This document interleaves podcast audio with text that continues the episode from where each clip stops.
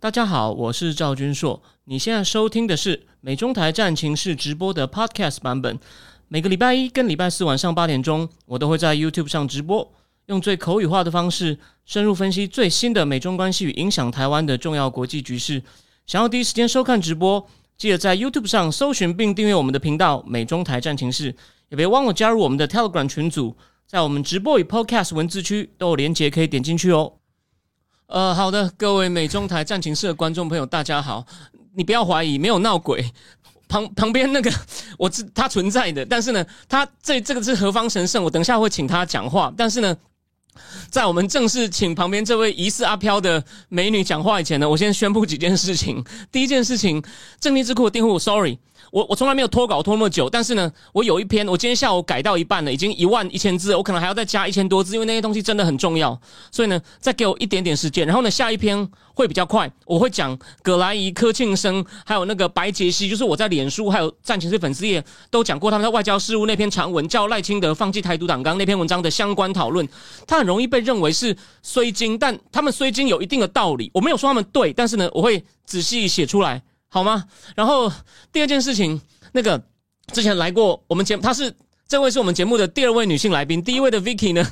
她的十二月一号的电子报要上线了。如果你打 Mula M 二零二三呢，你订她的电子报呢，会有。一百块的折扣年费，如果订我的也会有，所以呢，如果你现在决定考虑支持我一下的话呢，呃，欢迎各位订我电子报，因为我不否认，呃，我既然出来混也是有一些商业压力，目前已经停滞一阵子了，所以呢，呃，就是我做一下广告。好，那再来呢，我把我时间交给我旁边这位第一次出现的美女，请。哎，你好，大家好，我是希文。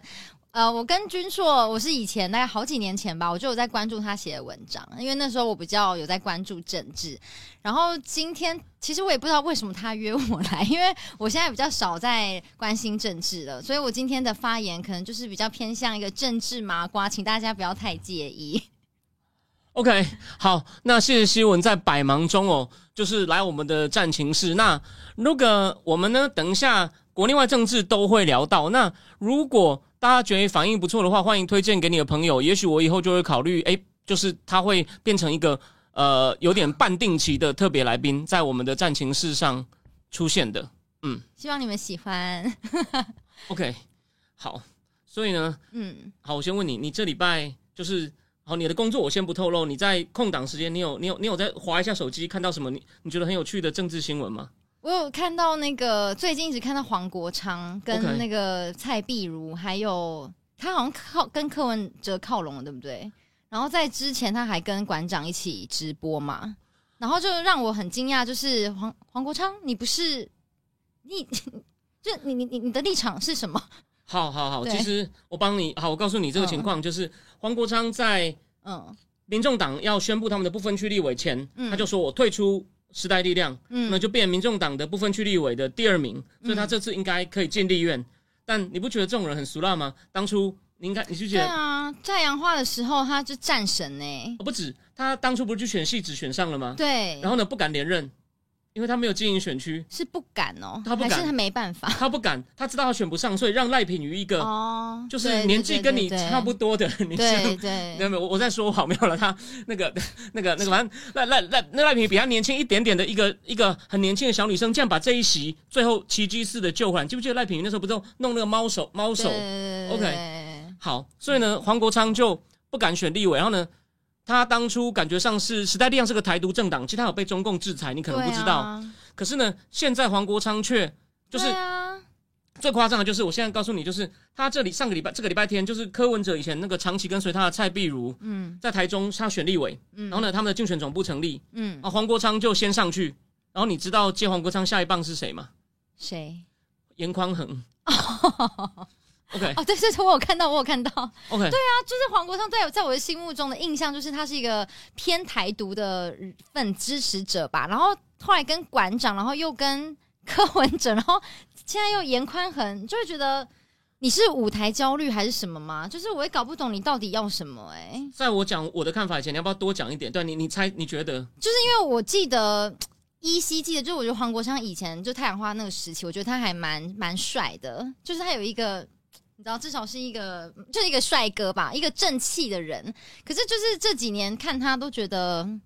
就是你怎么了？就是觉得他变得很消沉。你他有个绰号叫黄三扣，你知道是什么意思吗？为什么？因为他以前出来的时候扣子都只扣三颗，要露出要露出一点。哦，真的对吗？对对对那现在是全部扣起来吗？对对对对对对。好，其实你讲对了，他现在看起来比较肿一点，然后头发型有点像那个小那个什么小呆，而且我觉得不是年纪的问题，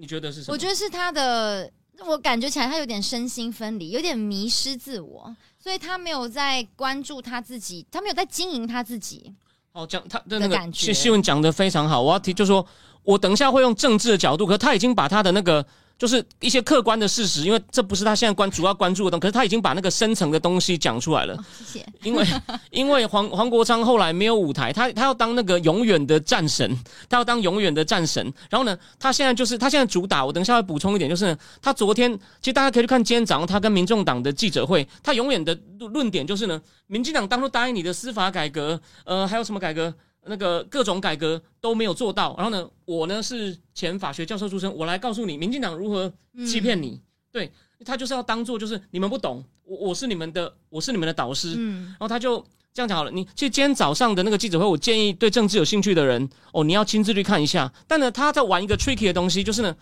他先故意先，其实他是个教授，他也是有比较厉害的地方。他会先举以前蔡英文讲过的话，我就说，你看现在七年了，哦，他他做了什么？然后呢，然后呢又举了一些实际上的案件，然后呢就说这都是民进党政府的一次纵容。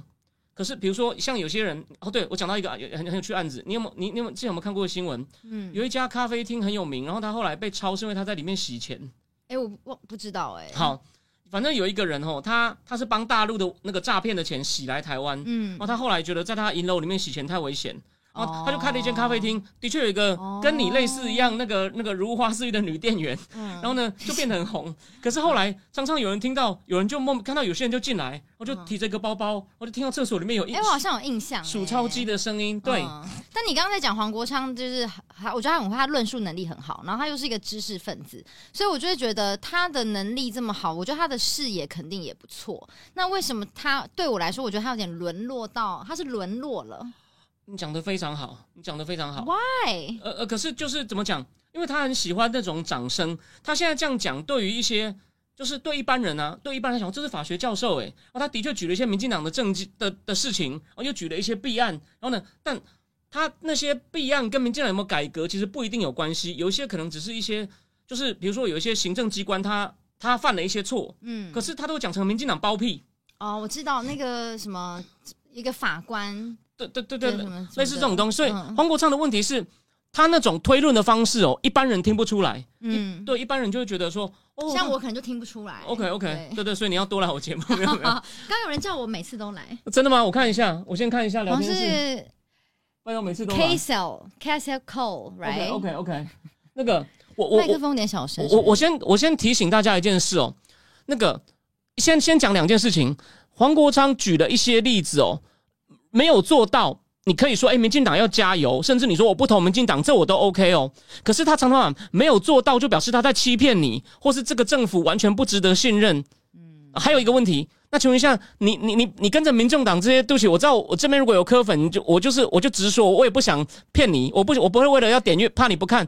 民众党那些虾兵蟹将，民众党用了一堆黑道，你有没有看到网络上不是他们说是民众党？对的？他们有一堆有前科的人，那我请问一下，这些人你你你怎么你怎么都那你怎么视而不见呢？所以就是他好像只是要，就像西文刚他他因为他很焦虑，他只是要一个舞台。我感觉啦，对啊，就会觉得你这么有能力的人，怎么会就是本来是一个高高在上的战神，干干净净，很正气，然后现在就严宽恒在你旁边，柯文哲这样子。太好了，我再补充一点，啊我我这边讲哦，我我可以我不能透露我消息来源，但是黄国昌年轻的时候是蛮聪明的，我遇过那种很厉害的 banker。他以前跟黄国昌谈一些金融事，你觉得这个人很聪明。可是他在时代力量的时候，不是那时候为了修那个劳基法细节，我们就先不管了。嗯，他就常常不是在立立场立那个立法院的一场大吼大叫，说蓝绿都打假球。然后呢，他就是觉得说，嗯就是我我我是神，你们你们你们都不行，你们都一样哇，烂。你历历在目哎、对对对对，他不是在那边，对对，就是就在那边骂骂骂骂骂的很大声。然后有一次还霸占主席台还睡着了，我不知道你有没有记。哎、好像有点印象、对对，他就在哎主席台竟然还睡着，所以那样的人他其实是就他其实我觉得他是那种很自我中心的人，所以他才会坐在一个全国都瞩目的位置上，还还能睡着。可是我有个疑问呢、好他除了民众党之外，他没有办法再就是自己找舞台或者自己建一个舞台吗？他的他的身世，就是他的影响力这么，他他感觉起来他没有影响力。好好问题，嗯其实老实说。你讲对了，这也是他无奈，但也不能说他这个选择没有错，因为你看嘛，如果是以目前的政党认同度、政党好感度，民众党真的是排第三名，嗯时代力量已经准备要关灯了啦，时代力量已经准备要关灯了。是是是因为这样讲好了，那个时代力量，你看他们的主席哦，嗯就是那个陈娇华，那个实在是毫无魅力，就像一个啊，对不起，我没有不对，就就有点像那个你会在路上遇到那种买买菜很慈祥的阿丧一样。然后王婉瑜虽然还不错，好一点，那邱显志是你你应该知道那个人权律师洪仲秋，可他们专干一件事。比如同一件论文抄袭，假如是民进党的抄袭，就说你伤天害理啊，动摇国本。哦然后如果国民可是蔡碧如自己论文也抄袭，不是吗？对对，所以说时代力量最大问题就是双标。那呢，但黄国昌又很现实，他发现原来这个党因为双标烂掉了，但好像柯文哲的这边的柯粉比较坚比较没有动摇。所以我对黄国昌就有一个质疑，就是他这么聪明有脑袋的人，他的立场变化这么大，他怎么跟支持他的人交代呢？就是他怎么自圆其说？我想知道他的历程是什么。哦，好好问题。那个我的感觉是哦，可是我太认真，他其实就只是看哪边舞台大。呃，没有应该这样讲，没有他的支持者呢换过一轮，就是呢从以前哎的确是基本上是抗中保台，可是觉得说台湾还需要民进党之外的另外一个势力的人，嗯，现在换到是讨厌民进党的人，嗯就换到非绿阵营去。哦，对对，但然后他就可以不在乎哦，什么论文抄袭啦，然后严宽恒啦、柯文哲啦这样对子，，而且相对来说，敌人的敌人就是朋友这样子。对，而且不管我们现在哦，我们再怎么骂他，在民众民众党的那个人里面，他还算是有读过一点书，论述能力也不错，所以他去马上就、是就变主将嘛，你去个烂队马上就可以打先发。对我觉得看我看他就是当年是辞职中研院的职位，然后法来参参政的嘛。我觉得他是其实真的蛮有决心的。哦，当然那时候他在选戏子的时候，其实当初民进党，所以讲到这边我就要说，民进党就说其他事情，先讲就是黄国昌批评民进党有些事没有做到，诶，这个批评是合理的，但我再讲一次，他后面的推论说这个党在骗你。这个这个真的是他的论证就跳步了，但还有不止，就说人总是要讲点道义吧。当初你你想记不记得，民进洪慈庸在选台中，林长佐在选万华，黄国昌这三席在选那个区域立委的时候，民进党都很帮忙，民进党的林佳龙都会陪洪慈庸去扫街，是。所以你后来跟民进党有些政策不同无所谓，可他们都把民进党讲成就是伤天害理、欺骗你，这个你不觉得这些人很就是对。然后我刚刚又想了一下，我觉得我觉得黄国昌有点像柯文哲哎、因为柯文哲当年也是民进党，就是。各取所需吧，可是就觉得，哎、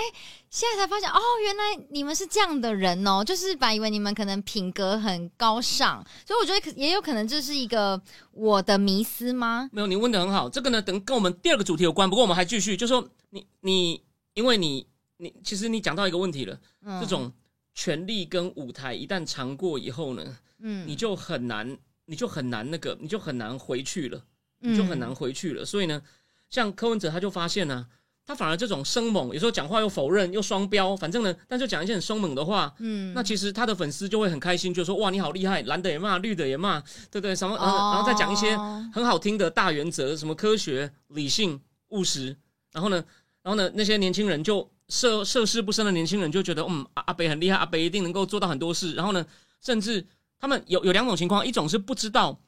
那个绿的一直攻击他的一些点，就原来你他讲过这么多冲突的话，年轻人有些是没有想，有一些是会说啊，那是因为他们嫉妒你啊，或者是想就是只是政所以我出于政治目的。我就很好奇，就是柯文哲他知道他自己在做什么吗？还是他其实也是一个他可能无知，你知道，他只是觉得哦，我本来就这么棒啊，我本来就是这样啊，还是他是刻意的操作整件事其实？你两个讲的都对，他。哦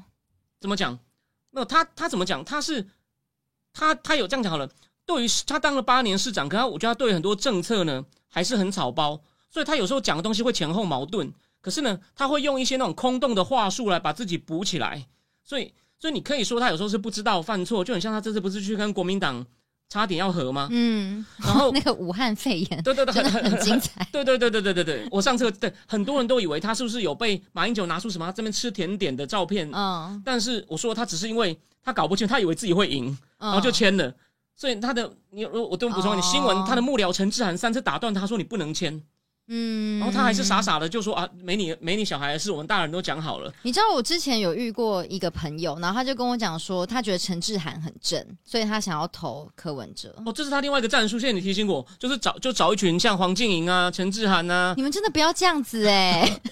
那我找你来干嘛？没有了，开玩笑。我不只是有脸蛋，OK，OK OK，好好，果然今天你来这个聊我是感我是会学习的。OK OK OK，我看一下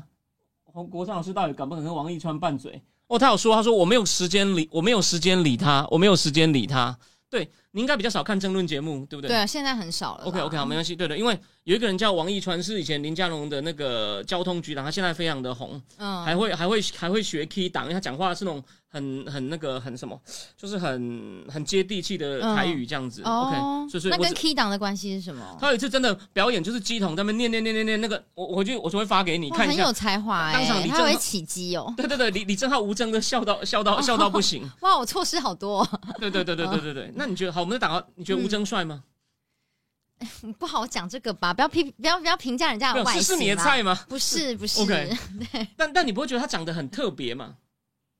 哎、对我觉得就是他只给我一种很尖的感觉，哦就是哦，眼睛也这样尖，然后下巴也这样尖，对对对对对对然后脸长长的这样子。对对，你不觉得他他其实他他长得就是一看就很蛮引人注注瞩目的样子？我觉得。哦，对他蛮吸睛的。OK OK 嗯 OK，怎么？了吗？为什么提提吴峥没？有，因为因为因为我刚刚因为有人讲到这个王一川这几个，他们现在因为王一川是民进党现在在不分区排第十四，那民进党目前大概会稳的是十二、嗯，所以李正浩跟那个吴征他们就一直要抢救王王一川，所以他们现在哦常常去各地，他们现在的那个都会把那个争论节目搬到室外，比如说庙外面去，然后呢就吸引人来看这样子。哎、有朋友说王一川传说中辩论让让黄国昌哭泣，据说三十年前他们在台大交过手，因为王一川是台大到 土木系哭泣的，程度吗？呃就，讲一讲，然后就跑下去哭这样吗？可能当场辩不出来，因为黄国昌很自恋。这边我我讲我讲，啊对对，他其实真他真的是个很自恋，就像你说的，嗯他其实很自恋。然后呢，他年轻的时候又蛮帅，而且他有他蛮高，他有一百八。熟，你不要一直拿这些身高、外形，然后年龄 在那边。呃，因为人人有肤浅的一面了。你看他一个，人是有肤浅的一面，但你不能只用这个东西看人啊，对不对？因为你看哦，他蛮高的，又是 Cornell 的博士，年轻的时候又的确蛮聪明的。这样讲好了，我们我们就是就事论事。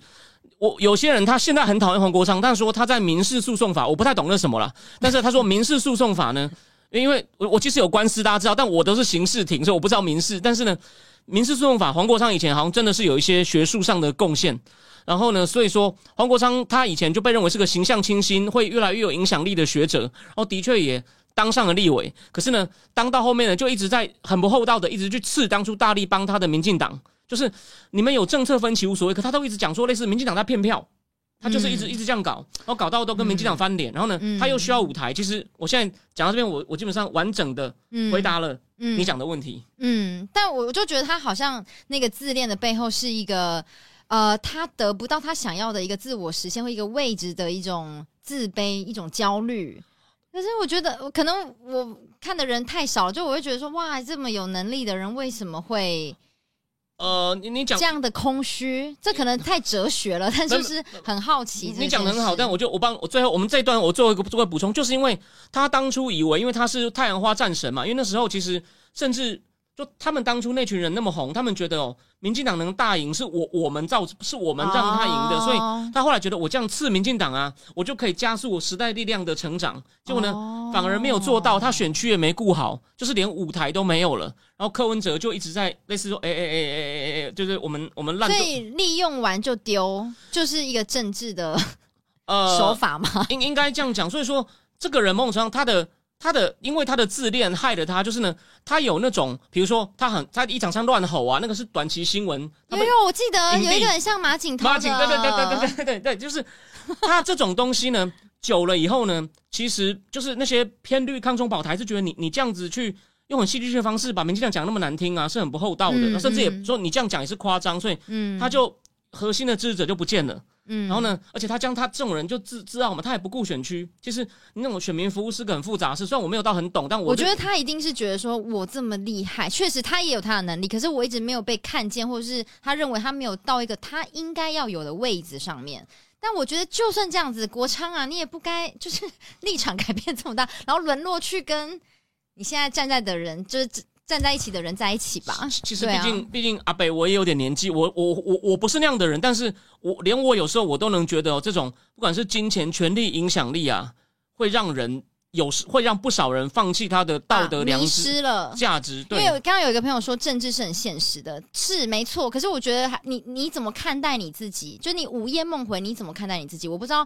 我会我会希望就是黄国昌他真的是迷失了，而不是他他就是知道说我就是要我只知道舞台，所以我不在乎我的立场，你你你讲的太不在乎台湾的未来哦，。你讲的太好了。那个午夜梦回，其实哦，他们这样讲好了，这样讲好了，良心这种事情是很抽象的，不不，就是他们他会觉得说，没有，他可能他就会想说，我现在还是有新的粉粉丝啊，然后呢，我的确让民进党很怕我啊。你看现在我我去新的场子，底下的人很多人还是为我加油啊，他哦他就是没有错，其就实就你是这个呃掌声上瘾了。对对，你讲的很好。其实当然这不是就说。我们等一下第二个话题我会讲一些轻松内容，但是我会告诉你一些更害人的事情，就是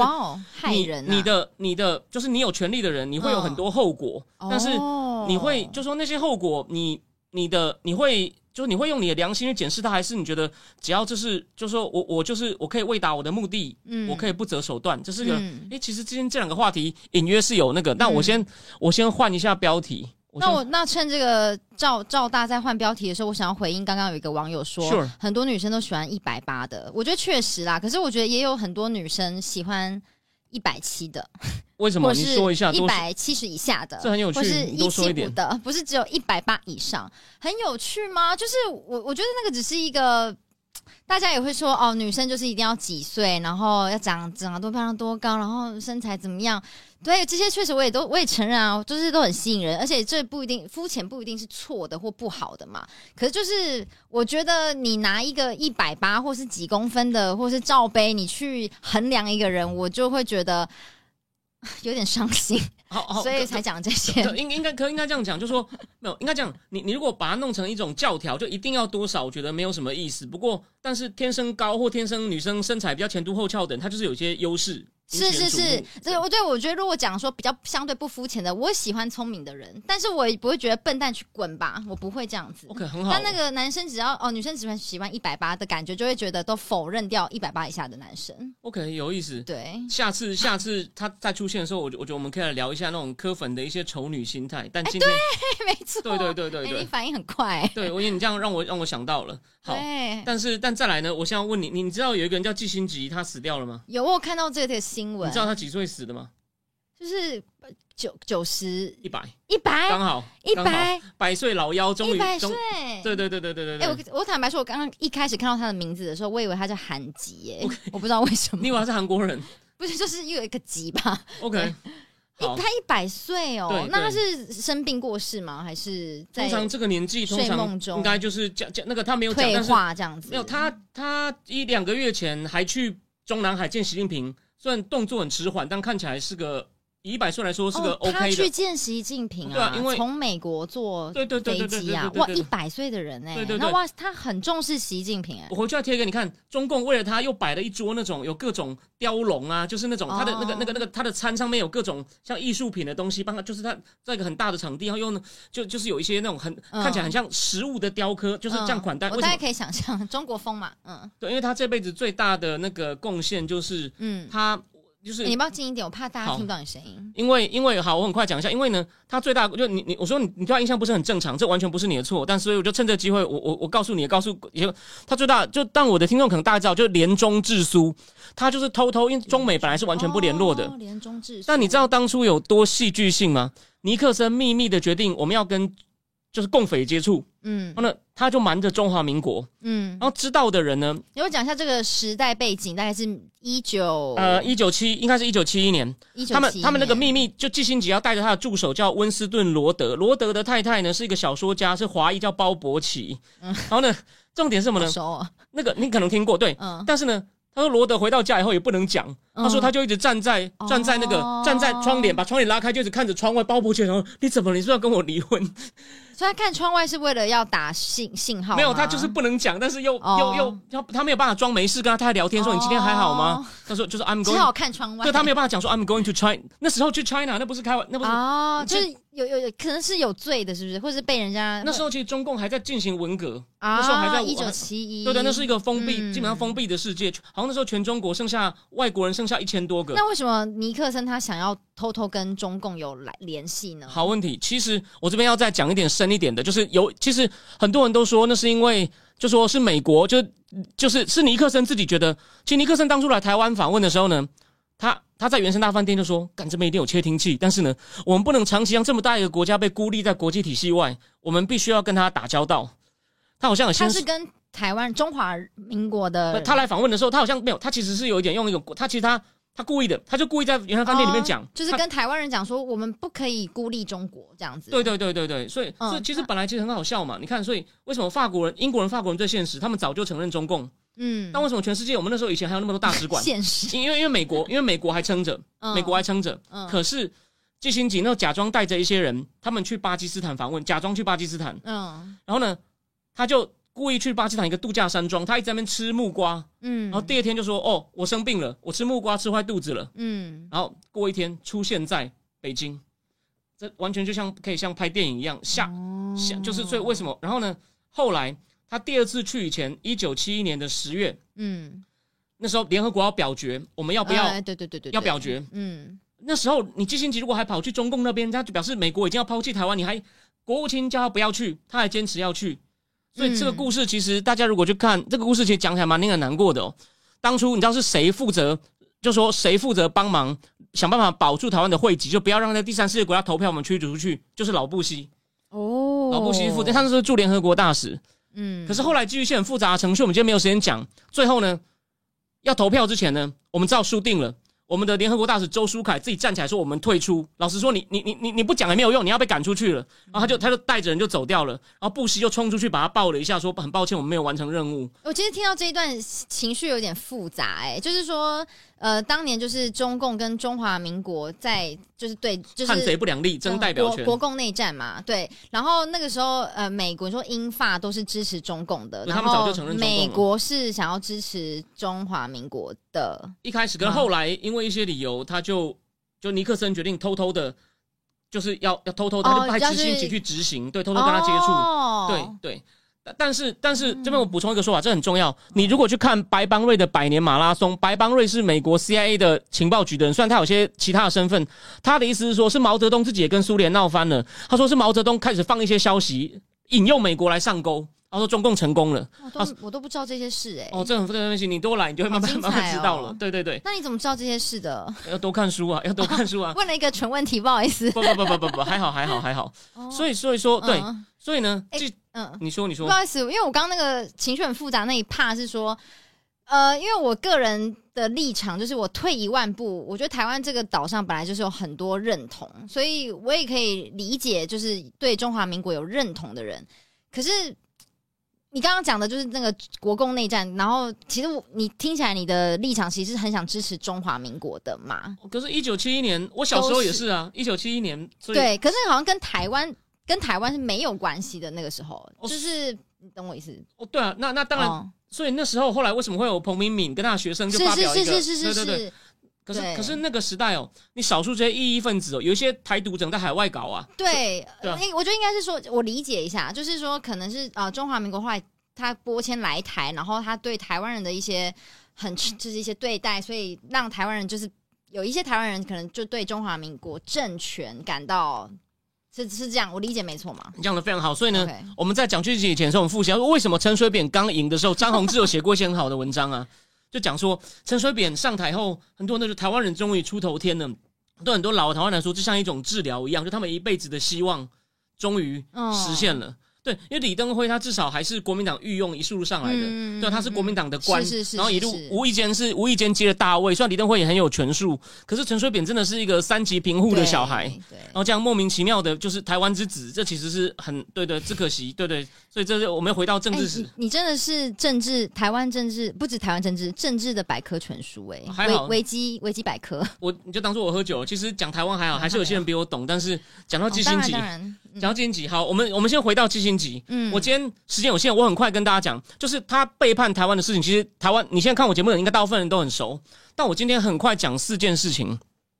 那个就是因为刚刚我讲到的，他要用，因为那时候吼，中共跟巴基斯坦，他们他们叫巴基斯坦，他叫巴铁，因为他们是铁铁一样的感情，就是铁哦铁杆兄弟。那时候中、嗯美国跟中共是没有邦交，他们要透过巴基斯坦当联络，嗯就透透过中共驻巴基斯坦的使馆，还有还有巴基斯坦驻美使馆这样联络。嗯但那时候巴东巴基斯坦就现在的孟加拉在闹独立，嗯巴基斯坦为了要镇压，据说杀害了，因为巴基斯坦是回教，嗯他杀害了大概孟这个那个孟孟孟那个呃，我更正更正，那个 慢慢来，慢，慢来。我想一下，我想反正 对孟加拉大概有三十万的印度教徒遭遇。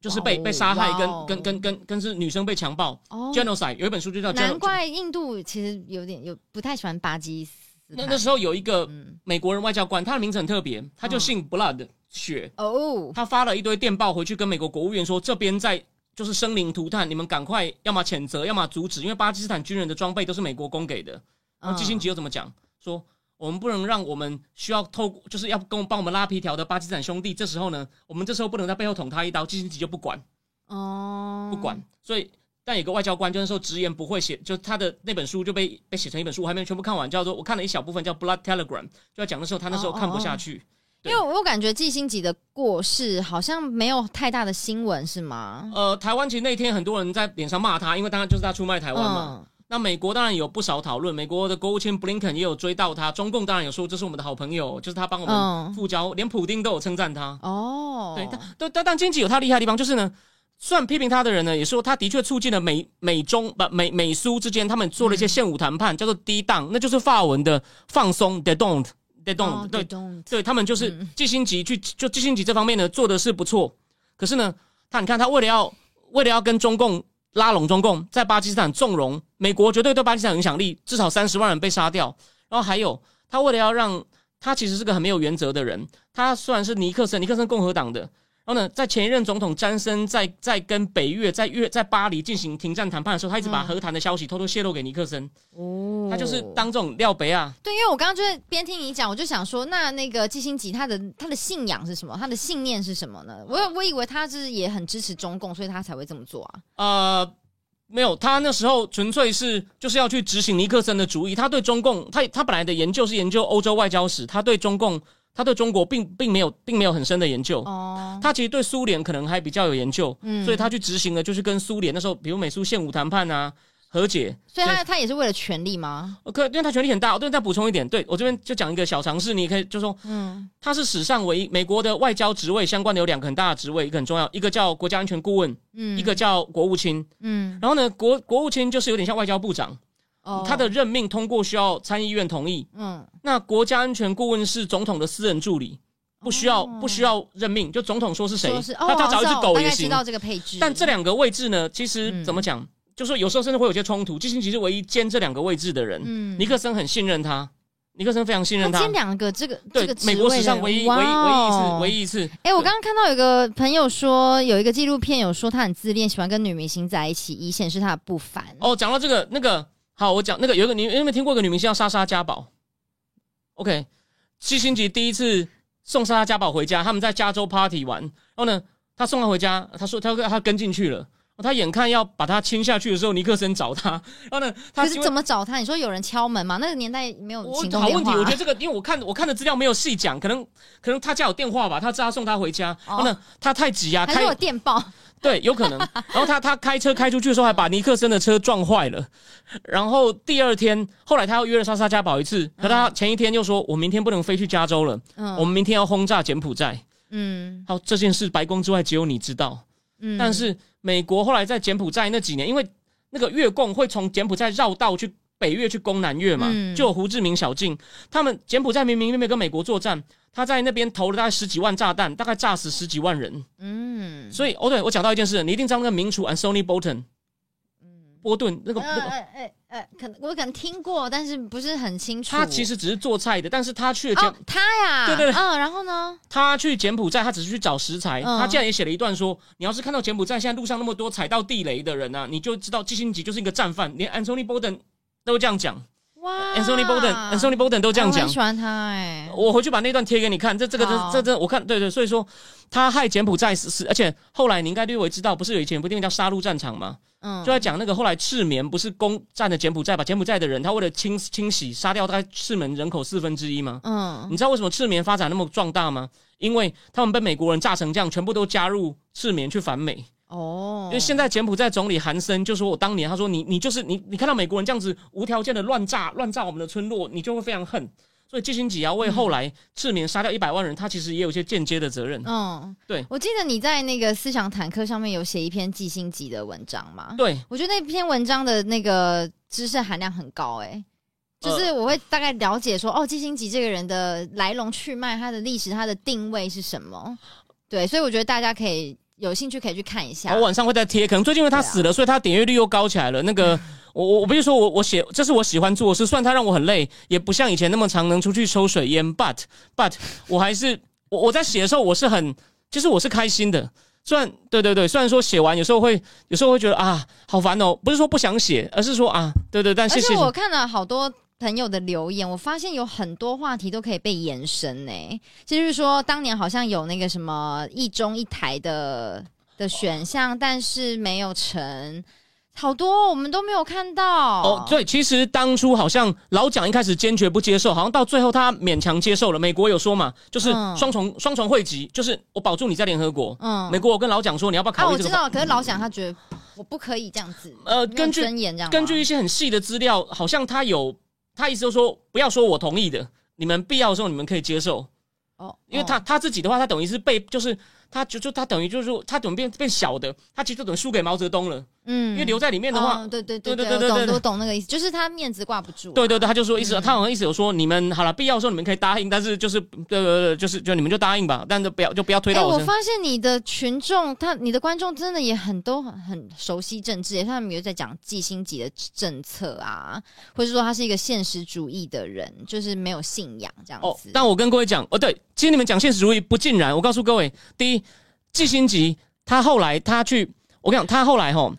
他他他因为他因为后来那个福特跟雷根在选共和党党内初选的时候，雷根就说季辛吉对苏联叩头，然后季辛吉后来就开始变鹰派了。这个人毫无原则，然后呢，他他然后有一个人讽刺说，为什么季辛吉要常把自己讲的话录音呢？因为他对不同的人讲了太多谎话。哦，他自己会忘记，对对对对，然后呢，而且他很厉害，嗯他他其实下来以后，他当了这么重要之后，他下来以后呢，嗯通常这种人会回学校教书去智库嘛，他就说、嗯拜托，那以后谁给我私人飞机坐啊？他就开始开公司，专门帮美国的、哦你讲的什么 Visa Card、美国的那种迪士尼等等公司，你要去中国发展，那我想问，你觉得黄国昌会羡慕七星级吗？超他应该超羡慕的。而且你看，因为我刚看到有一个网友说，他就说黄国昌，我学历那么好，不当法务部长简直对不起世界，后来变成世界对不起我，没错没错，他们就是这样，他们就是这样想。觉得很好笑。对，所以我在跟我在讲一个是有一个有一个有一个女明星叫做因为你刚好放在一起讲，你知道吗？嗯嗯嗯，女明星叫做有一个女明星叫 Jill St. Jones，你可能没有听过，她是庞德女郎《金刚传》里面的庞德女郎哦，季星姐跟她约会过。哦，真的、啊，所以季星吉他他其实有点故意想要呈现这种形象，来避免大家关注他偷偷在那边干很多就是政治上一些狗屁倒灶、很阴阴很阴暗的事情。他就有点故意制造自己花花公子、幽默的形象。哦然后他后来呢，嗯我刚刚讲了嘛，他其实没有什么原则，他也不算现实主义者，因为当人家攻击他说他对苏联软弱，他就开始表现得很鹰派。而且嗯。他常常他他其实，在当这种去往顾问公司，比如说你要请说基辛吉，我现在委托你嗯。帮我安排去去跟我一起去北京，然后基辛吉会帮你安排见那些总理嘛，嗯。那一场大概都一两百万美金呢、就是整个你就请他帮你拉皮条，因为他去他说哎、我我带几个美国朋友来，中共会见，我觉得好不可思议哦！就是我们，你看我这个一个素人，一个人民，然后上位者就这样子权力利利益熏心，然后他们有在，就是我我你看基基辛吉他也没有他自己的信仰，他只是因为可能权利利益这样子做，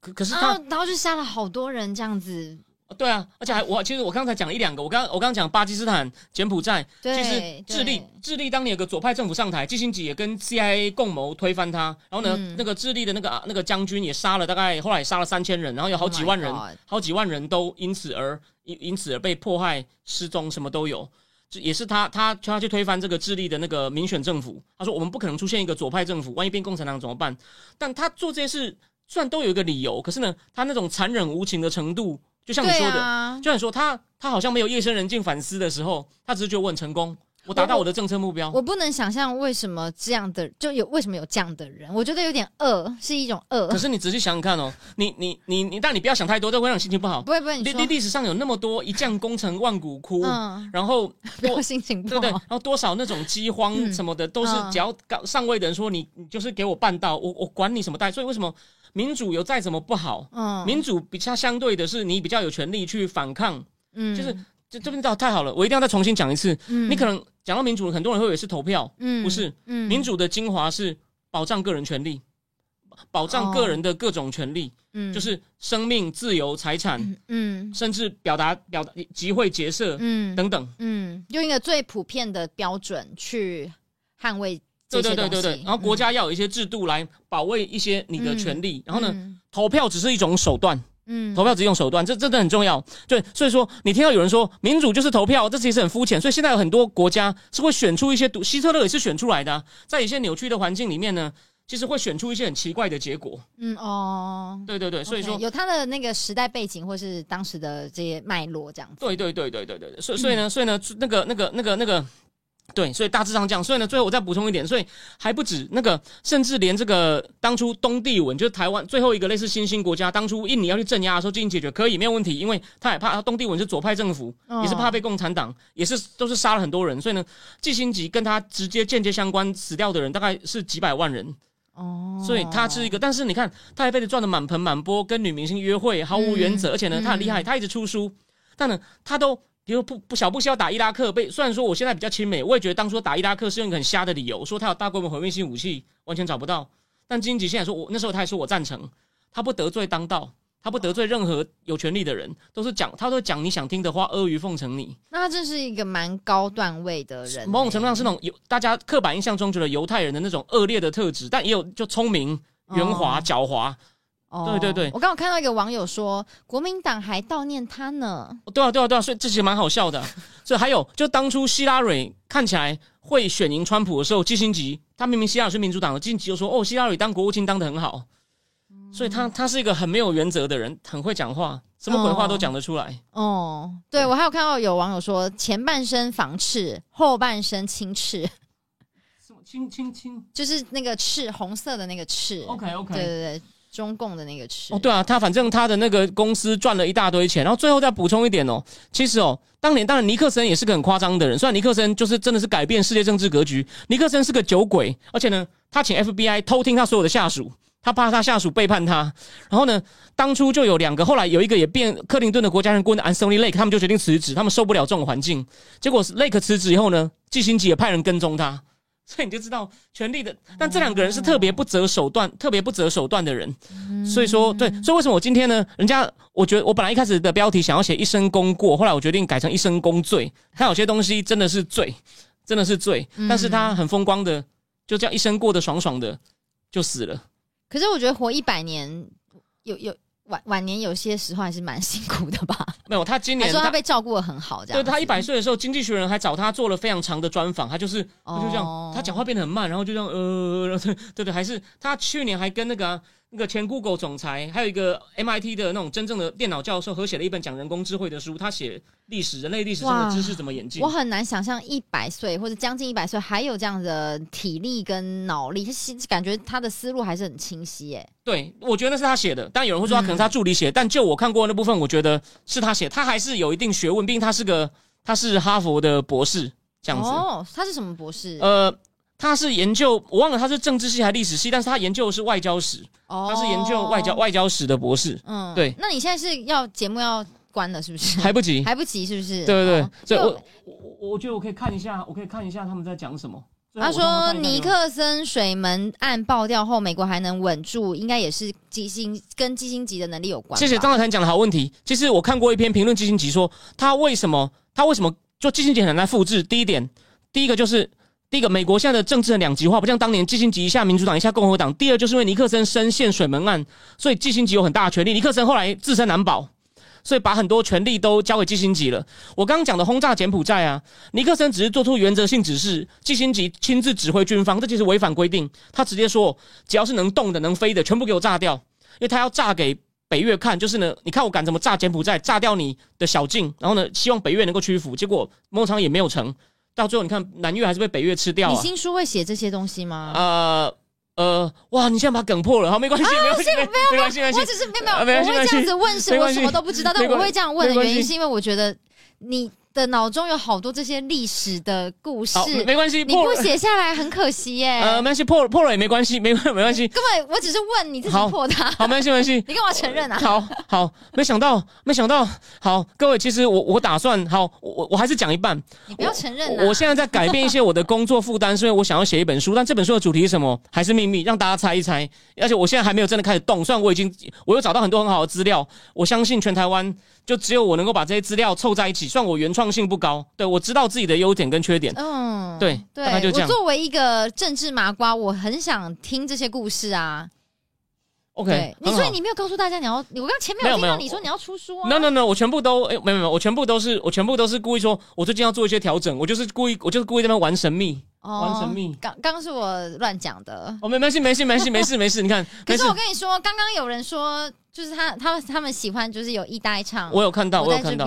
对，好好原谅我刚刚。我我我觉得今天看起来那个观众的反应很好，所以呢，我会再跟我会再跟旁边这位阿飘没有了，跟跟新我们会再约时间，他会再出现的。我也觉得今天的一切就是其实蛮好的，我们可以。你不要勉强哦。可是我觉得他们还蛮欢迎我的，我我我也觉得，我也觉得，我也觉得，给应该他一点压力。他应该他应该没有埋暗装了，我也觉得我，我也觉得没。有，我妈我妈跟我一个很好的朋友好像有看，OK，好好，那所以呢，原则上以后它会不定时会出现，我们会定期就是聊，哎，而且因为而且未来总统大选还有四十天嘛，哦所以下次就是如果他对四十天，差不多差不多了，差不多了，所以我们也可能会再聊一下总统的选情，然后再看看有什么国国外大事，反正过过不会太久哦，他应该就会再出现。谢谢。而且我觉得下次应要多跟群众聊天呢，我觉得他们提供很多很可以深入话题的话。OK OK，谢谢。好，非常好，非常好。虽然今天不小心我的梗被破了，但是我觉得今天其实很高兴，他第一次来，我觉得嗯一切都都都如我们想象，那就不好意思，不 不不不不不，那今天非常谢谢大家收看，我我我跟各位礼拜四见，礼拜四就我一个人唱独角戏，他呢会再出现的，那就大家再见了，我们晚安，拜拜，下次见。好，谢谢。哎，对不起。